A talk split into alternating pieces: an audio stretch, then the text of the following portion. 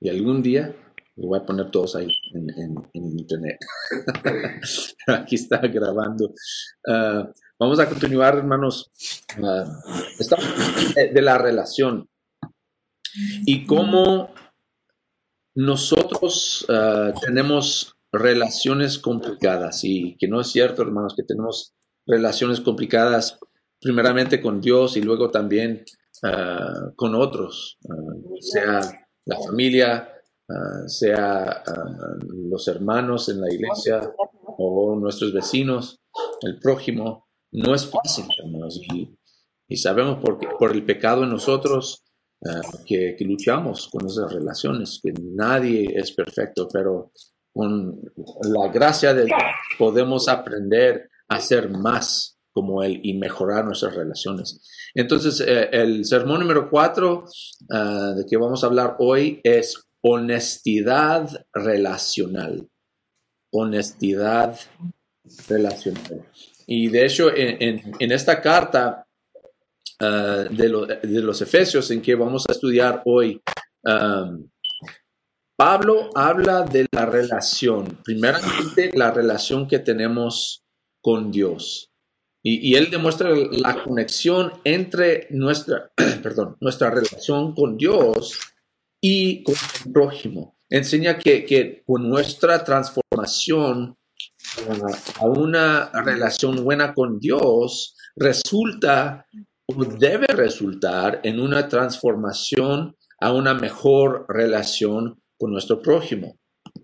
Y de eso vamos a hablar hoy, que, ya hemos visto uh, que Dios ha hecho todo y lo que, lo que apenas leímos también en Efesios capítulo 2, que Dios ha hecho todo para mejorar o, como hemos dicho, redimir la relación que tenemos con Él. Él sacrificó a su Hijo para redimir nuestra relación con Él, que nosotros habíamos quebrado. Y ahora, por, como resultado de esa, ah, esa relación ah, redimida, este, también podemos y debemos tener mejor relación unos con otros. Ah, entonces eso vamos a ver, ah, porque hay unos hermanos y, puede pasar que, tenemos buena relación con Dios o pensamos que estamos bien con Dios, que, ah, pues sí, yo y mi Dios, y, no importa nadie más, pero la realidad es que si, eh, si estamos maltratando a nuestro prójimo, o si estamos menospreciando a nuestro prójimo, no podemos decir que tenemos buena relación con Dios. Como dice en 1 de Juan capítulo 4, versículos 19 a 21, le así, nosotros amamos porque Él nos amó primero. Si alguien afirma yo amo a Dios, pero odia a su hermano, es un mentiroso, pues el que no ama a su hermano, a quien ha visto, no puede amar a Dios, a quien no ha visto. Y Él nos ha dado este mandamiento, el que ama a Dios, ame también a su hermano. Entonces hoy vamos a ver una de las mejores herramientas que Dios nos, ah, nos da para mejorar nuestra relación con el prójimo, la honestidad. E, e, en este caso, Pablo está hablando de nuestra relación con la iglesia. Vamos a Efesios capítulo 4, vamos a leer Efesios capítulo 4, versículo 25. De este solo versículo vamos a sacar el tema de hoy. Efesios 4, 25. Y lee así. Por lo tanto, dejando la mentira, hable cada uno a su prójimo con la verdad, porque todos somos miembros de un mismo cuerpo. Entonces vamos a examinar hay tres conceptos aquí. Primeramente, la primera cosa que tenemos que hacer es dejar la mentira. Dejar la mentira. Y esta palabra, la mentira, eh, hay otra forma, perdón, hay otra forma de, um, de, traducir esa palabra en griego. Eh, eh, otras palabras es la falsedad toda cosa falsa. No es solamente, solamente no mentir, es más que eso, es dejar la falsedad. En otras palabras, es no perpetuar lo que causa una falsa impresión. sea una falsa impresión de Dios, una falsa impresión de uno mismo, una falsa impresión de otra persona o, o aún de las circunstancias para ganar una ventaja para nosotros mismos. Hay un buen ejemplo de una persona en la Biblia que, que sí hizo eso, como que no hizo una mentira ah, grande, podemos decir.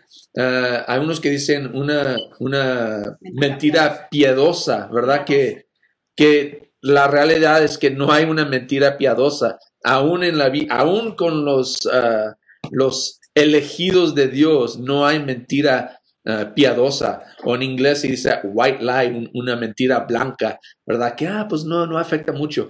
¿Se acuerdan de Abraham? Pues se llamaba Abraham y su esposa Sarai, y luego Dios cambió su nombre a Abraham y Sara dos veces con su, con su primer nombre y con su segundo nombre, mintió. Y, si se acuerdan en Génesis capítulo 12, versículos 10 al 20, y, ah, y también en Génesis capítulo 20, versículos 1 a 18, eh, él estaba pasando por territorios ah, no de enemigos, pero en que no conocía muy bien a, los que estaban en poder. Entonces, porque él sabía que su esposa era muy hermosa, dijo, ¿sabes qué? Mientras pasamos por este lugar, vamos a decir que tú eres mi, mi hermana. Así sí, porque si no, pues me van a matar para, para tomarte como esposa. Pues ya sabemos la historia. Resulta que al decir que era, ella era su, su, hermana, dijeron, ah, pues entonces está bien casarnos con ella. ¿Y qué es lo que pasó? Ah, resultó en peligro para su esposa porque se fue con estos otros hombres, el faraón y un rey Abimelech, y, y, como que se iba a casar ah, con estos hombres. De hecho, se casó con uno de ellos. Y entonces, uh, fortunadamente, Dios vino y, causó problemas para, lo, para el faraón, uh, unas enfermedades, pero entonces resultó en, peligro para su esposa, uh, Sara, daño al faraón, daño al rey Abimelech, todo por una mentira. Y, a veces pensamos, ah, pues es, es para protegerme a mí. No está bien. La falsedad causa una impresión falsa. Y la realidad es, la razón por qué digo que, que nomás fue una mentira ah, que unos dicen piadosa, una mentira chiquita, es porque la realidad fue que técnicamente ella era su hermana del lado de su padre. Hoy en día, pues no está bien que sea del padre, de madre, pues no. En ese entonces era un poco diferente, pero de parte de su padre, en otras palabras, tenían madres diferentes. Entonces está, no está mintiendo, dice en, Génesis capítulo 20, como que la realidad es que sí, pues es mi hermana, pero de, del lado de mi padre. No importa, está causando, causando una impresión falsa que resulta en problemas para ellos. Y entonces Pablo está diciendo aquí, cuando regresamos a Efesios capítulo 25, hay que dejar la mentira, dejar la falsedad. Si queremos tener ah, buenas relaciones con otros, que si, si no queremos destruir o causar problemas ah, en nuestras relaciones, hay que dejar, hermanos, la falsedad. Entonces, ¿cómo lo hacemos? Hay que examinar nuestro motivo, examinar el por qué. ¿Por qué estoy haciendo esto? Para llegar a, la honestidad y dejar la mentira. El segundo punto que vemos aquí en versículo 25 dice, por lo tanto, dejando la mentira, hable cada uno a su prójimo con la verdad. Entonces, el negativo o la cosa que hay que dejar, la cosa que hay que no hacer es mentir. Y, hay que reemplazar la mentira con qué? Pues la verdad.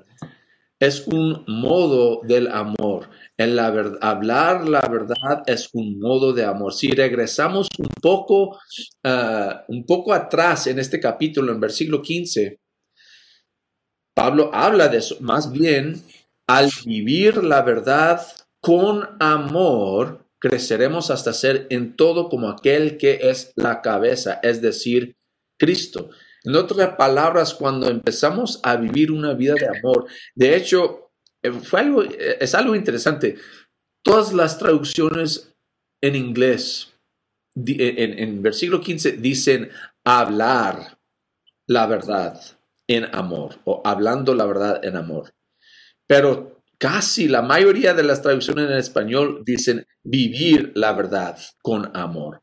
El punto es que debemos ser conocidos como los que hablan y viven una vida de verdad.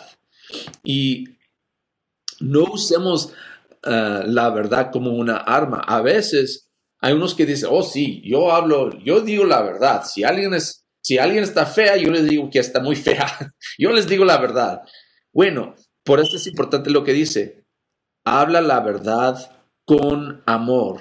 Hay que pensar en, no hay que mentir. Ah, pues está fea, pero le voy a decir que está muy bonita. No hay que decir eso, pero hay que pensar cómo mis palabras van a afectar a otros. De hecho, en este mismo contexto, más adelante, versículo 29, dice, eviten toda conversación obscena, por el contrario, que sus palabras contribuyan a la necesaria edificación y sean de bendición para quienes escuchan. Eh, hay muchos que tal vez tenían eh, a sus madres que, decían una cosa, si no tienes algo bueno que decir, que no digas nada. Y a veces es, es muy importante pensar muy bien en las palabras que usamos. Es mejor no decir nada que eh, mentir es mejor no decir nada que decir, uh, ser honesto de dañar a otros. Como ya está aquí, mi familia pueden testificar que yo lucho con eso. Yo soy una persona que yo, yo creo que es, importante hablar la verdad, decir lo que, lo que yo pienso y veo, pero a veces uh, no, no pienso muy bien en las palabras que debo usar para decir la verdad con amor. Y eso es importante, hablar la verdad, pero conectar esa verdad con el amor. No usemos la verdad como una arma. En otras palabras, el motivo es para el bien del otro, no para hacernos a nosotros sentir. A veces, hermanos, hablamos la verdad para descargar nuestra frustración, ¿no es cierto? Dar rienda suelta a nuestras emociones. Tampoco debemos hacerlo así. El motivo es porque amamos a esa persona y vamos a mostrarle eh, el amor que tenemos por la honestidad. Eso es lo que vamos a hacer en el, eh, tercer punto aquí que menciona en versículo 25, el motivo. Pero no solo es la honestidad un modo de, amor, sino también es un modo de vida. Al abandonar la mentira, solo se queda la verdad. Al decir, ya no voy a, vivir una vida eh, mentira, una, una, vida falsa, entonces tengo que reemplazar la falsedad con la honestidad. Y debemos ser conocidos como los que hablan la verdad. Y, de hecho, yo sé, como mencioné, yo reconozco que no es fácil, ah, pero la honestidad, hermanos, fluye de nuestra relación con Dios. Fíjense lo que dice en versículo 24. Dice, ah, pues ya, ya examinamos esto, esto la semana pasada, ah, nuestra transformación de, de la vida vieja a la vida nueva. Y dice en versículo 24, y ponerse el ropaje de la nueva naturaleza creada a imagen de Dios en qué? Verdadera justicia y santidad. En otras palabras, la relación que tenemos con Dios debe ser reflejada en nuestra relación con nuestro prójimo, en la verdadera ah, justicia y santidad, no, no solo con Dios, sino también con nuestro prójimo. Y es el resultado de dejar a Dios cambiarnos. Eso nos lleva a punto número tres, un mismo cuerpo.